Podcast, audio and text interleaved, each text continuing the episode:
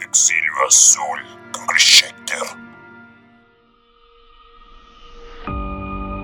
Muy buenas noches, sean bienvenidos a este, el lugar para adaptados Exilio Azul. Mi nombre es Chris Schechter y yo seré su guía en esta nueva aventura cósmica. Exilio Azul llega hasta ustedes a través de Anchor FM y se encuentra disponible en 7 plataformas digitales, destacando Spotify y Google Podcast. Además, este podcast está en redes sociales, en la fanpage de Facebook y en Twitter como arroba Exilio Azul FM. Mientras que a este ente extraño que les habla lo encuentran en todos lados como arroba Chris Schechter. Quiero agradecer a quienes escuchan este podcast por sus comentarios, sugerencias y temas, ya que dicho sea de paso me hacen el día y también me motivan a seguir produciendo, conflictuándome y escribiendo y mejorando este podcast. Este año, por ahí de agosto, cumplo 5 años de rondar por internet y siempre es novedoso encontrar nuevos escuchas por el mundo. Aunque también llego a escuchar mis viejos episodios y pienso, Dios mío, ¿qué estaba pensando? ¿Por qué hacía esto? ¿Por qué hacía lo otro? ¿Por qué me hacía falta X o Y cosa? Y vas viendo el paso del tiempo, vas viendo cómo mejoran tus skills, la forma en la que narras, la forma en la que produces, etcétera, etcétera. Bien, si han llegado a esta parte del el especial, podrán haberse dado cuenta de que el episodio anterior de las narraciones un exiliado fue un cuento clásico del maestro del horror cósmico H.P. Lovecraft. Y alguien por ahí me dijo, oye Chris, eh, cuando cambias al siguiente especial, las narraciones del especiado parece que nos dan un guiño al siguiente tema, o es idea mía. Ciertamente yo no lo había pensado o no se me había ocurrido esa clase de guiño, pero en efecto, esa podría ser una buena forma de encontrarnos o de hacernos una idea de qué es lo que se viene después de un especial tan largo, sobre todo después del de la gente sombra que fue como un poquito extenso. Así que en este punto ya no es sorpresa que voy a hablar de Lovecraft, pero en esta ocasión, porque si ustedes lo recuerdan en iBox ya he hablado de él eh, en un enfoque no tan amplio porque había música, había otras secciones, había otras cosas que había que meterse, pero en esta ocasión quiero hacer como profundizar un poco. Convengamos que el tema sí lo amerita y que necesitamos partir de mejorar la premisa anterior. Así es como nos vamos a adentrar en la vida, obra y el legado élvico de este autor, porque en efecto hay mucha tela de donde cortar cuando hablamos de él, ya que en vida era conocido por sus opiniones crudas y mordaces y el cierto amor-odio que inspiraba en la comunidad literaria de la época. Pero hoy en día es una figura que polariza. Puede haber gente que lo considera un punto de inspiración y hay gente que lo considera políticamente incorrecto, pero vayámonos por partes. Por un lado, su obra es de culto. Está adelantado a su tiempo, piedra angular de un estilo particular, mismo que ha inspirado a escritores de la talla de Ray Bradbury, Neil Gaiman, Junji Ito, Paul LaFage y por supuesto Stephen King, además de una camada de escritores mexicanos, que es donde yo vivo, como Carlos Camaleón, Carlos Eduen, Lourdes Castañón y Eduardo Barhaven, por mencionar algunos. Todos estos escritores nuevos están buscando explorar el horror cósmico, readaptándolo con un sello personal a una nueva era, inenarrable, incomprensible, pero sobre todo inmarcesible de horror. Y así como estos escritores están surgiendo, o ya no son nuevos, algunos son más veteranos que otros, van a seguir apareciendo nuevos exponentes, esto es algo de lo que se van a tener que acostumbrar un poco, y muchos de ellos van a estar influenciados por el escritor de Providence. Aunque la obra de Lovecraft no se va a limitar expresamente, o más bien su influencia no se va a limitar al campo literario, ya que puede encontrarse en el cine, en videojuegos y cómics, destacando por ejemplo en el trabajo fílmico de John Carpenter, Stuart Gordon, J.J. Abrams y Jordan Peele. Estos últimos dos, es decir, Abrams y Peele, son los encargados de la producción de Lovecraft Country basada en el libro de Matt Ruff, sin mencionar el guiño que se hace un monstruo más emblemático de otra serie de Amazon Prime, Carnival Row. Mientras que en los videojuegos su influencia es referenciada en títulos como Eternal Darkness, Sanity Requiem, Conarium, Cthulhu Saves the World y mi favorito personal Bloodborne. Y perdonen si no he pronunciado bien Cthulhu Saves the World, porque bueno, Cthulhu tendría que tener, no tendría que tener lengua para poder pronunciarlo bien. Y bueno, estos han sido algunos títulos en la parte de los videojuegos del cine, pero bueno, en los próximos años vamos a seguir viendo más referencias al autor, así que vamos a tener que estar muy atentos a esto. Sin embargo, no todo el legado del autor de Providence es espléndido, ya que en vida tenía un costado muy humano, ¿cómo decirlo de manera amable? Era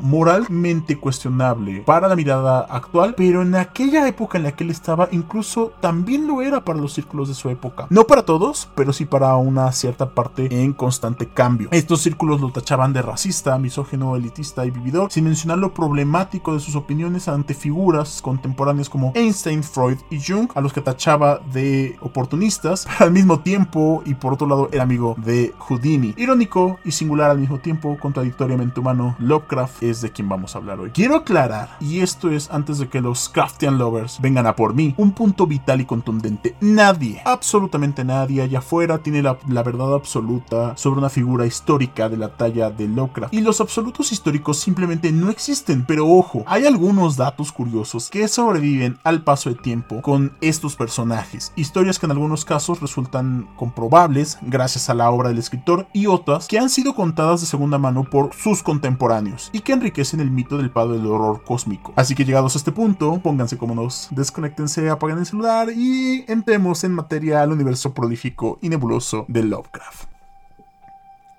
¿Han escuchado alguna vez la frase infancia es destino? Bueno, podríamos decir que la vida de Lovecraft está muy enraizada con esta frase, ya que le tocó vivir muchas cosas que marcarían la forma de pensar, pero sobre todo parte de su obra literaria. Básicamente la vida de Lovecraft tenía ciertas tragedias, es como si fuese un personaje de alguna novela de Viciandos, y estoy bastante seguro de que cierta persona que podría estar escuchando esto se va a enojar por esta referencia y comparativa, pero Howard Philip Lovecraft bien podría ser parte de alguna novela del horror gótico, sin problemas, o por lo menos parte de su vida podría ser parte del horror gótico sin problemas. Howard Phillips Lovecraft nació el 20 de agosto de 1890 en Providence, Rhode Island, en los Estados Unidos, proveniente de una familia de inmigrantes ingleses quienes arribaron a los Estados Unidos a bordo del Mayflower en 1630. Su padre era Winfield Scott Lovecraft, quien era un comerciante inglés, y su madre era Sarah Susan Philip Lovecraft. Esta última era hija del magnate Whipple Van Buren Phillips, con quien Howard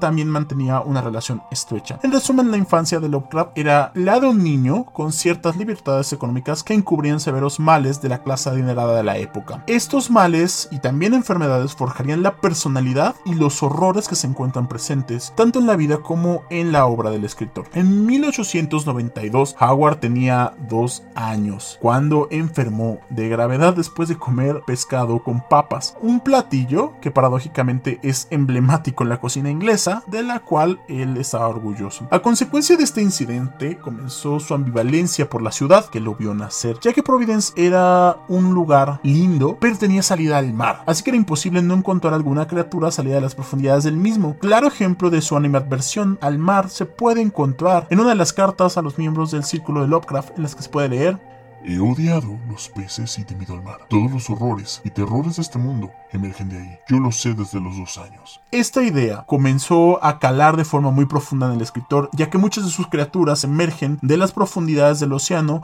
o los rituales para invocarlas se encuentran íntimamente relacionados con la cercanía al mar. Para muestra de esto podemos encontrar el texto de la aldea pesquera. Un año después este, de este incidente, en 1893, cuando Lovecraft tenía tres años, su padre Winfield es internado en el Butler Hospital, un hospital psiquiátrico que dicho sea de paso, sigue abierto hasta en estos días. El diagnóstico fue psicosis, pero hoy podemos comprender más a detalle esto como la esquizofrenia, y su padre la padecía. Así es como Winfield Scott pasaría los siguientes cinco años dentro de las instalaciones del hospital hasta su muerte en agosto de 1898. Acá comienza otro mito sobre la vida del autor, ya que las causas del fallecimiento de su padre nunca fueron del todo esclarecidas. Si bien está internado por una afección mental. Tanto su madre como el propio Lovecraft aseguraron que Winfield había fallecido a consecuencia de la sífilis. Sífilis de la, de la que no existe, sífilis de la que no existe ningún eh, síntoma por parte de su madre o el propio Lovecraft, ya que pues ellos estaban completamente sanos. Motivo por el cual se ha especulado que el padre del autor se habría suicidado dentro de las instalaciones del Butler Hospital. Por otra parte, hablar de Sarah Susan Philip Lovecraft es una historia completamente diferente pero igual de tétrica. Sarah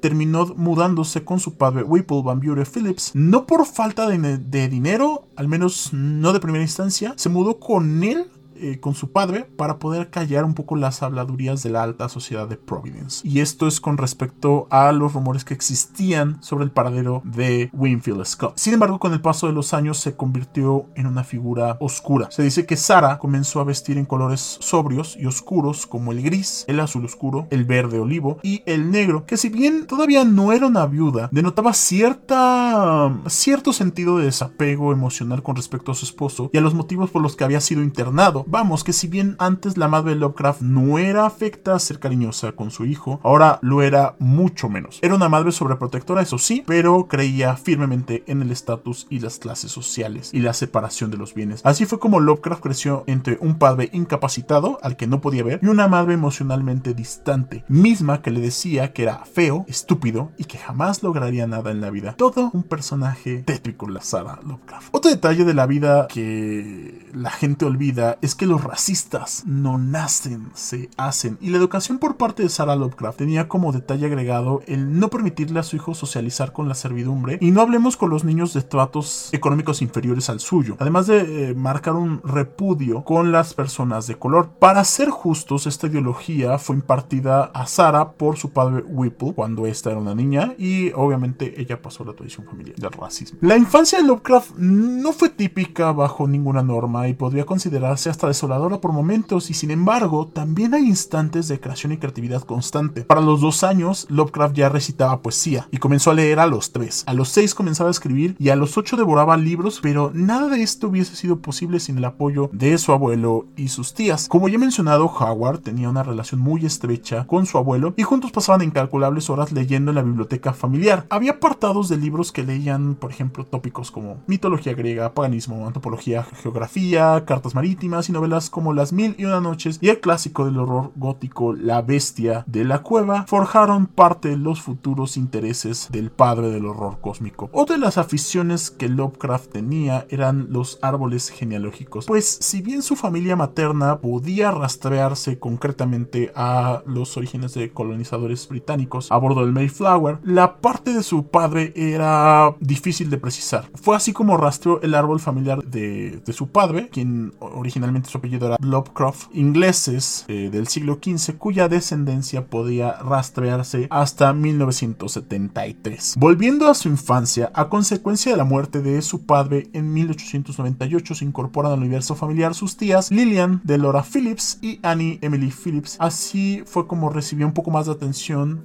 este niño prodigioso. Pero paralelamente sus avances autodidactas mmm, no lo hacían popular. Si bien no sufría de, de, bullying o de acoso escolar en la época, no lo integraban. Básicamente lo tenían como marginado, ¿no? Y esto es en parte un poco por culpa de Lovecraft, ya que decía que los juegos físicos eran inapropiados para un hombre de su condición y clase social. A raíz del último año de vida de su padre, muchos historiadores creen que Lovecraft empezó a empeorar de salud y así fue como comenzó a ausentarse de las clases para luego ese mismo año dejar la escuela por no ser parte de esto. Entre que su salud era mala y se ausentaba mucho, tuvo que dejar la escuela. Pero no dejó de estudiar, comenzó a pedir libros sobre química y astronomía, además de leer clásicos como la Ilíada y la Odisea por esta época. Además, en 1899 con tan solo nueve años se cansó de las revistas científicas que tardaban mucho en llegar a Providence y comenzó a escribir su propia revista científica llamada La Gaceta Científica, con tirajes de publicación cortos que se publicaron hasta 1902 cuando tuvo que regresar a la escuela para concluir su educación básica. Durante estos años en los que estuvo lejos de las aulas, la dinámica de Lovecraft fue la de un vampiro. Básicamente dormía de día y estudiaba de noche. Pero no porque realmente eh, era lo que quisiera, sino porque sufría de terrores nocturnos. Y también se cree que de la parálisis del sueño. Y solo podía dormir al amparo de la luz solar. Su piel se volvió pálida como la de un fantasma, motivo por el cual su madre le pedía que estuviera oculto la mayor parte del día porque era mucho más horrendo ahora que antes. Ah, qué bonita madre. En 1902, Lovecraft regresó a la escuela Hope Street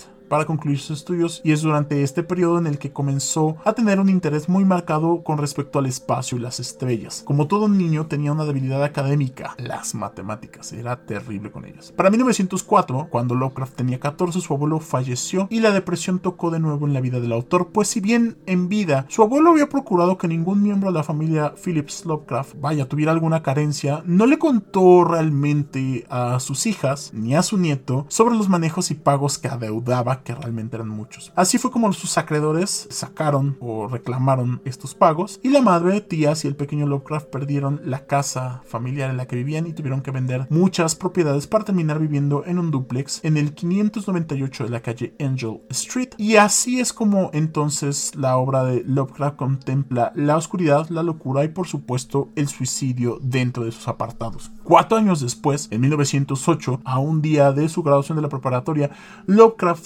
sufre un colapso nervioso y es debido a esto que no logra graduarse ni recibir su diploma. Según su biógrafo, Esti Yoshi, este, este colapso se debió a la ansiedad del autor debido a las deficiencias con las matemáticas que le impedirían ingresar a la Universidad de Brown mucho antes de presentar un examen. Esta vergüenza perseguiría al autor hasta el final de sus días. Ante el fracaso que significaba su vida estudiantil, Lovecraft pasaría los siguientes cinco años de su vida recluido en la casa de la familia de sus tías y su madre. En este periodo, que comprende de 1908 a 1913, Lovecraft siguió leyendo y escribiendo poesía, pero no sería sino hasta 1910 cuando conocería el trabajo de Edgar Allan Poe, en particular el cuento del corazón del actor, y su influencia fue tan contundente en Lovecraft que comenzaría a escribir relatos de ficción desde el aislamiento. Para 1913, además de escribir, Lovecraft era lector de Argosy, una revista que publicaba autores amateurs que enviaban sus textos a lo largo del país para esta publicación. Aunque el giro de la época eran los textos rosas y de amor, Lovecraft odiaba estos tópicos, pero sobre todo odiaba a uno de los autores más populares de esta publicación, Fred Jackson, y lo tachaba, y cito, de insípido, incluso para algo que en teoría es fácil de escribir. Si bien estas opiniones generaron que los fans de Jackson quisieran lincharlo y quemarlo en leña verde, otro sector de los lectores se alzaba en favor de Lovecraft. Toda esta polémica fue retomada por escritores de otras publicaciones de la época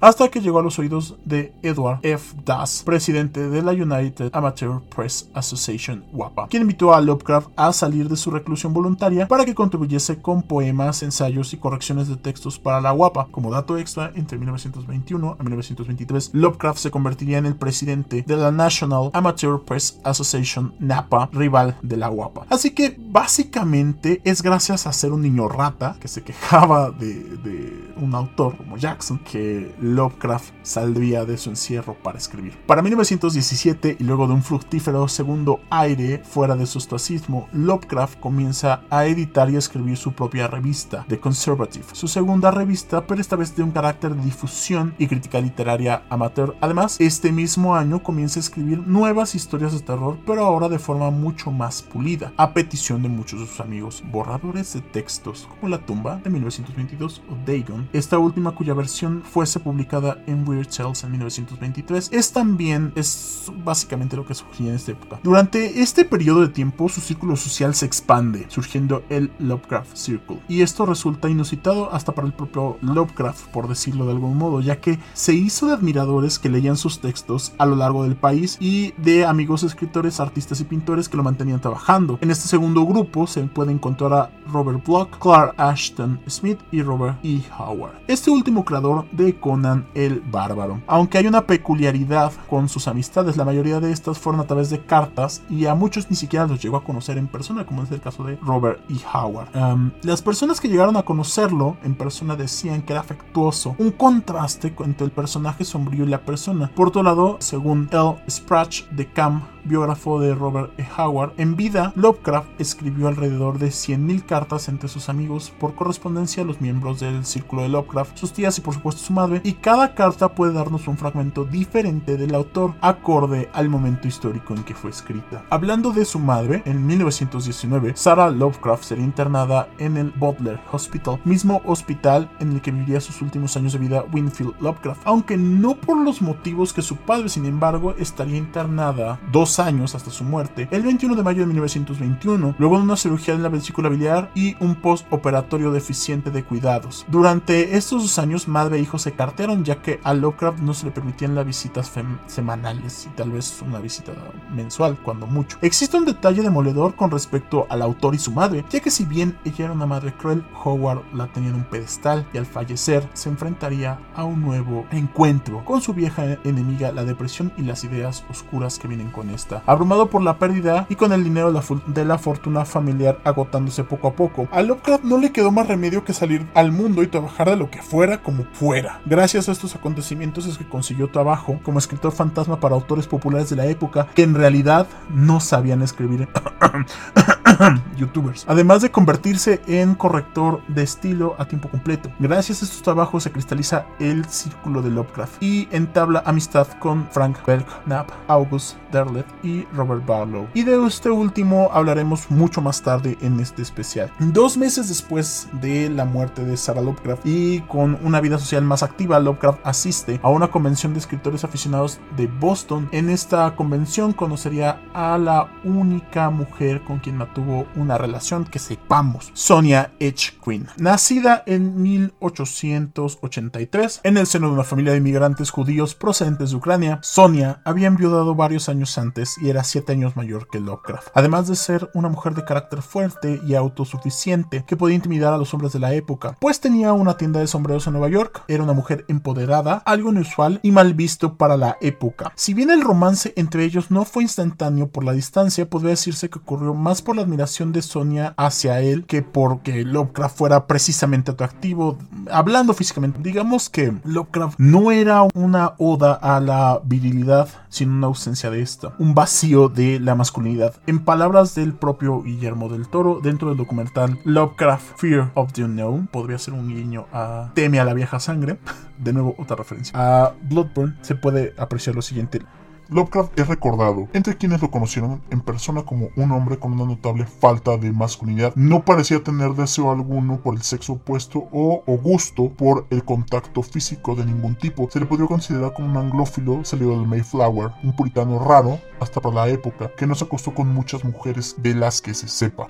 Fin de cita. A pesar de esta descripción, Lovecraft y Sonia mantuvieron contacto por tres años. Ella era muy comprensiva con respecto al duelo de Lovecraft, por lo que se casaron en una ceremonia privada y pequeña, pues las tías del autor no estaban del todo de acuerdo con la novia, ya que era una mujer más grande que el novio, con su propio dinero, viuda y además una escritora amateur de la UAP bastante escandalosa hasta para la época. Cosa que podían apreciar en, en su sobrino, pero no en la futura nuera. En 1924, ya estando casado, Lovecraft se muda con Sonia a la Gran Manzana y en este punto con comienza un episodio agridulce para el escritor, pues si bien al inicio estaba embelesado por la ciudad, el encanto le duraría muy poco. A mediados de 1925, la pareja comenzó a presentar problemas económicos. Por un lado, Lovecraft no conseguía destacar lo suficiente para conseguir trabajo, y por otra parte, Sonia había perdido su tienda debido a dificultades económicas derivadas de problemas con su salud. Para 1926, estos problemas se hicieron insostenibles para ambos, y así es como Sonia se mudaba a Cleveland gracias a una oportunidad laboral, mientras que Lovecraft se quedó en Red Hook, un barrio de inmigrantes lejos de la ostentosa vida que había tenido en Parkside Avenue al inicio de su estadía en Nueva York. Ante tal escenario, nuestro caballero inglés de alto bolengo se veía eclipsado por los inmigrantes del barrio y su racismo, en un estado de ebullición constante que clamaba por huir a la primera oportunidad de la ciudad de las oportunidades y el sueño americano. A pesar de estas dificultades personales y un matrimonio inusual, Sonia y Lovecraft siguieron casados hasta mediados de 1926, cuando acordaron un divorcio amigable, mismo que se vería culminado en septiembre de ese mismo año. En esta vida siempre hay dos versiones del mismo evento, y en cuanto al divorcio de Lovecraft y Green, las versiones contrastan entre sí. En vida, él mencionó que se divorciaban por divergencias entre ambos, entre las que se encontraban las económicas, mientras que por parte de Sonia su versión de los hechos dejó un poco abierta la interpretación de sus biógrafos, quienes a raíz de esa explicación plantearon posibles escenarios.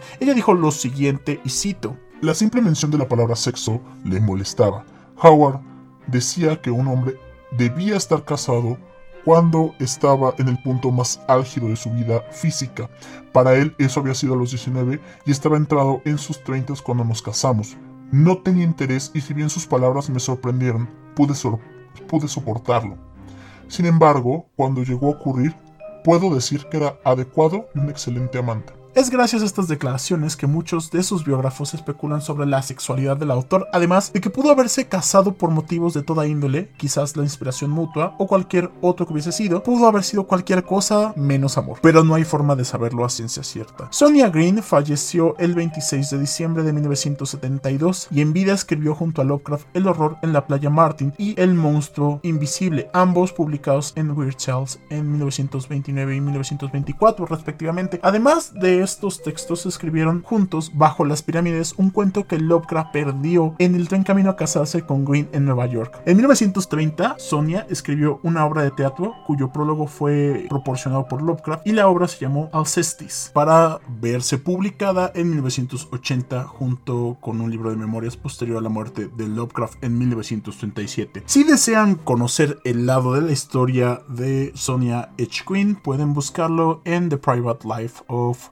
Lovecraft. Divorciado y desencantado de la vida en la gran ciudad, Lovecraft regresó a Providence el 17 de febrero de 1927, como lo haría cualquier hijo pródigo, retornando a vivir a la casa familiar con sus tías en el número 10 de la calle Barnes que coincidentemente se convertiría en la dirección de unos personajes más representativos, el Dr. Violet de la novela El caso de Charles Dexter Bart de 1933. Como dato extra, esta novela fue escrita en la casa antes mencionada entre 1927 y 1928. Ya en Providence, Lovecraft se ve superado de nueva cuenta por el fracaso. Podrías decir que era increíblemente intolerante a la frustración, aunque eso sería ser un perfil psicológico del autor. El asunto es que estaba de nuevo en su ciudad natal, invadido por la soledad, la frustración, el rencor de su vida en Nueva York y un claro hundimiento personal. Todo este cóctel de calamidades personales lo empujaron a los horrores que hoy conocemos como parte de su fructífera y conocida obra. Acá surgen o se retoman textos como La llamada de Cthulhu de 1926, En las montañas de la locura de 1931 y El caso de Charles Dexter Bart. Que si bien hay una primera versión de esta, de esta novela en 1933, no sería sino la versión de 1941 la que sería mundialmente conocida hasta nuestros días. En este periodo, muchos textos vieron cabida y publicación en revistas pulp como Weird Tales y Analog Science, Fiction and Fact. Además de las precarias condiciones económicas de estos años, Lovecraft viajó y visitó varios anticuarios alrededor de la Unión Americana, desde Filadelfia, pasando por Nueva Inglaterra, Vermont, hasta culminar en Massachusetts, para conocer a algunos de sus amigos por correspondencia del Lovecraft Circle, conociendo, asesorando y supervisando escritores como D.W. Rimmel, Robert Barlow y Robert Bloch. Coincidentemente, es durante esta época que acontece la Gran Depresión en el país y Lovecraft abandonaría el conservadurismo para adentrarse en ideas socialistas, aunque de manera moderada y nunca asumida, pues seguía apoyando a Roosevelt abiertamente. Es durante esta etapa en la que comenzó a estudiar sobre filosofía, literatura universal e historia de la arquitectura. Ahora bien, existen suposiciones por parte de los biógrafos con respecto a estas incursiones y el motivo real de su acercamiento con la filosofía y el cómo pudo haberse visto acercándose a un enfoque menos visceral con respecto a su ideología racista y al mismo tiempo darle profundidad a personajes que estaban en segundo plano y nos referimos a los personajes femeninos. A partir de este punto es que estos mismos se ven desde un lugar oscuro, desordenado y caótico. Ejemplo claro es su personaje femenino más representativo, Kesha Mason, del cuento de los sueños de la casa de la bruja de 1933. Otro guiño a, a este título se puede encontrar en uno de los capítulos de The Children Adventures of Sabrina. Pero bueno, en efecto es su único personaje femenino con profundidad de desarrollo. Otros personajes femeninos que vale la pena revisar en la obra del autor son Asenath Pai de El Ser del Umbrat y Lavinia Whitley del Horror de Dunwich. Como dato extra, las mujeres en la obra de Lovecraft están ligadas a la sexualidad como lo prohibido, a la posesión y a los vínculos con los grandes y el horror cósmico. Guiño que puede verse representado en personajes como Adela y Ariana del videojuego Bloodborne, por ejemplo. En vida Lovecraft tuvo colaboraciones con escritoras para algunos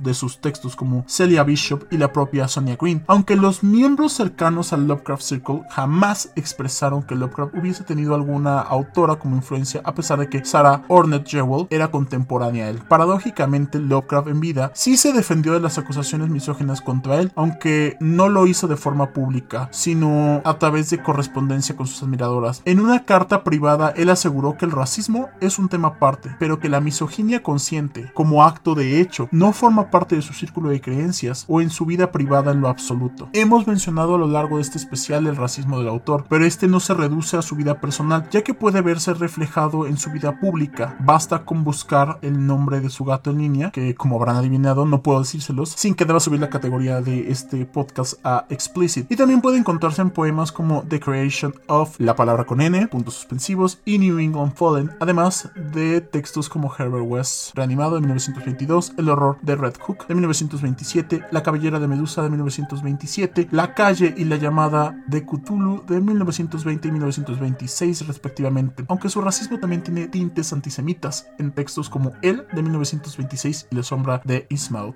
Lo que es irónico por Sonia Green era judía. Existe otra anécdota en la que se habla del mejor amigo de Lovecraft, presumiblemente Robert Barlow, en la que se menciona que muy a pesar de que su mejor amigo era judío, era la excepción a todos los males de esa población. Bastante considerado el buen Lovecraft, ¿verdad? En este punto he mencionado tres veces el nombre de Barlow, pero la importancia de este hombre es mucho más decisiva al fallecer Lovecraft. Antes de concluir este especial, quiero hablarles un poquito de él. No voy a ahondar mucho porque sería hacer este especial ya de por sí largo, mucho más largo. Pero bueno, volvamos a la cronología. Los últimos años de vida del autor, periodo que se comprende de 1932 a 1937, se tornan mucho más oscuros. Ya hemos hablado de los apuros económicos del escritor mismos que no lograba mitigar a pesar del trabajo extra que realizaba y sin embargo su salud decaería a un nivel paupérrimo a raíz del fallecimiento de su tía, la señora Clark, haciendo de la situación del escritor mucho más desesperada. Así fue como en mayo del 1933 Howard se mudaría con su tía, la señora Gamwell, a la pequeña habitación en el 66 de la calle College detrás de la biblioteca de John Hay, que hoy en día es mejor conocida como el 65 de Prospect Street. Es durante estos años que Lovecraft escribe textos mucho más largos que recibieron nula atención. Esto debido a que las revistas pulp se negaban a publicarlos por la extensión. Debido a esto, Lovecraft debe volver a trabajar como escritor fantasma y corrector de estilo. Acá podemos encontrar sus contribuciones en textos que más bien serían publicados mucho más adelante después de su muerte, como el diario de Alonso Typer de William Lumley de 1938, el montículo de 1940 de Celia Bishop y La muerte alada de 1940 de Hazel Health. Sobre las dificultades económicas, el novelista francés Michel Houellebecq y amigo de Lovecraft escribió. Sus obras no le reportaban prácticamente nada, y de todos modos, no le parecía conveniente hacer de la literatura una profesión seria. En otras palabras, él era un caballero y los caballeros no intentan darse a conocer. Eso es trabajo de egoístas y mezquinos arribistas. Probablemente, estas declaraciones eran producto de las inhibiciones que tenía y de un código estricto de conducta que Lovecraft se aferraba a todas sus fuerzas, en una época en la que el mercantilismo enloquecido era latente. Sin embargo, era reconfortante ver a alguien que se negaba a venderse, aunque sea para vivir. Para 1936 el estado físico y la salud de Lovecraft era terrible. Debido a una desnutrición estaba delgado y pálido cual cera. Además no soportaba las temperaturas inferiores a los 20 grados. Muchas de sus últimas cartas hacen referencia a estos malestares y sin embargo se mantenía con algo de buen ánimo hasta el 12 de junio de ese mismo año, cuando Lovecraft recibiría la noticia de que Robert E. Howard se había suicidado un día antes de forma premeditada con un disparo en la sien dentro de su coche. Nunca se recuperó de esta pérdida.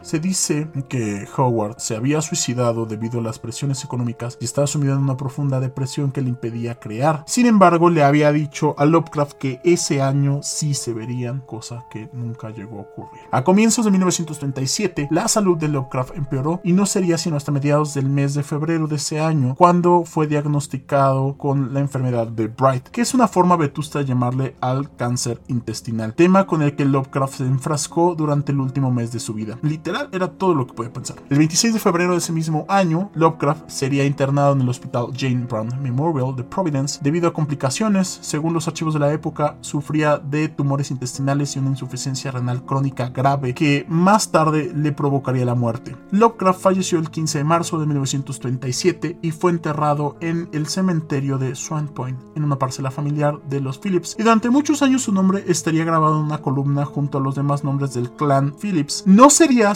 hasta 1973 cuando un grupo de fans erigirían una lápida fuera del cementerio con el nombre del autor en la que puede leerse el nombre del mismo, su ciclo de vida y muerte, además de un epitafio salido de muchas de las cartas de el autor. Yo soy Providence. Esta lápida está vacía y se movió al cementerio para evitar que los transeúntes intentaran robársela. Antes de morir Lovecraft, y este es el dato en el que vamos a hablar de Robert Barlow, nombró a su albacea Robert Barlow, uno de sus más devotos admiradores, quien formaba parte del Lovecraft Circle y de quien ya les he hablado con anterioridad alrededor de este especial, pero su historia y su relación es triste y nos abre la brecha para rumores de todo tipo de naturaleza nociva y tendenciosa. De Lovecraft se ha dicho y asegurado de todo, desde su racismo, antisemitismo, misoginia, incluso su asexualidad. Pero si algo puede encender la mecha de la mayoría de sus admiradores son los rumores sobre la homosexualidad del autor. Rumores que han intentado demeritar al silenciar la narrativa de Barlow, quien no solo se convirtió en su albacea de su legado, sino que además era homosexual en activo, aunque no asumido por evitar el acoso de la época. En 1935 Lovecraft viajó a Florida, donde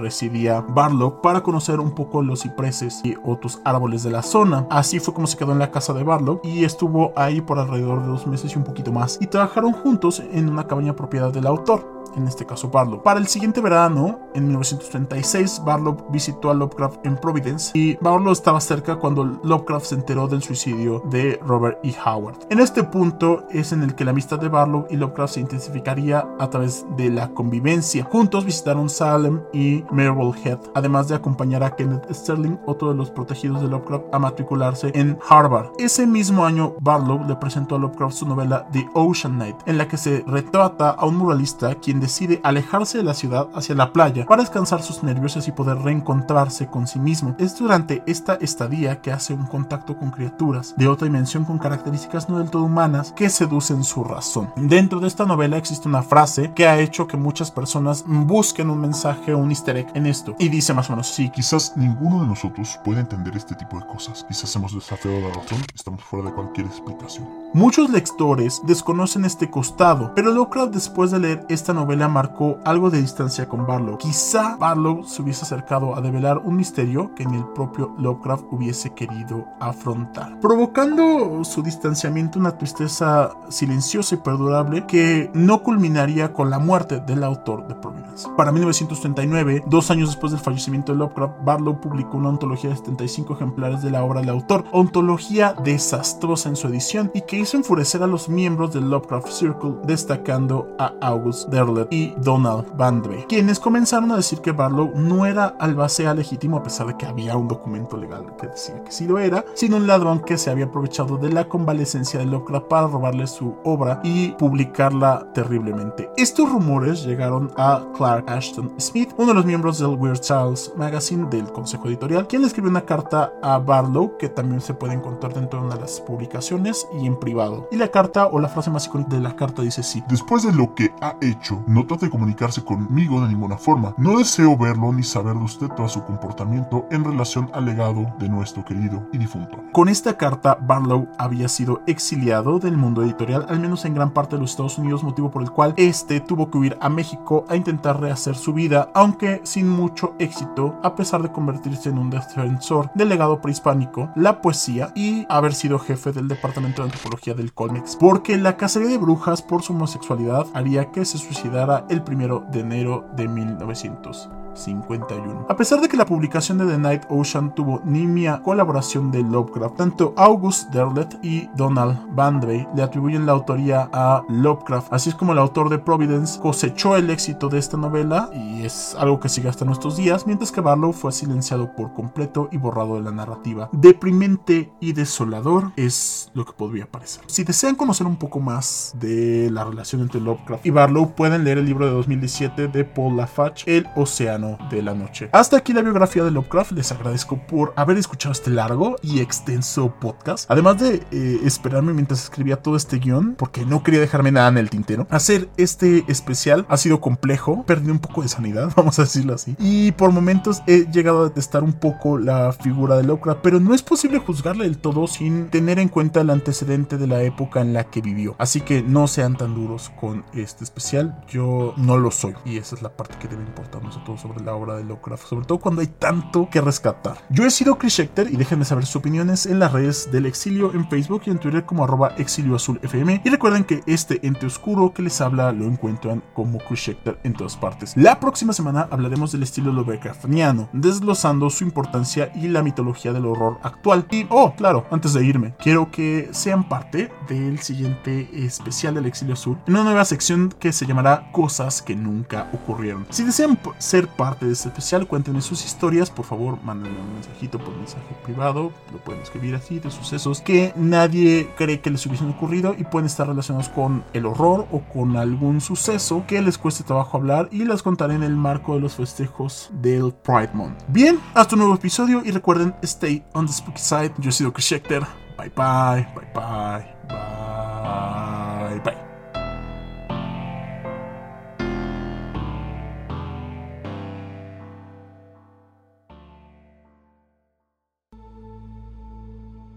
Este es un restablecimiento de su señal. Nos vemos pronto aquí en el Exilio Azul.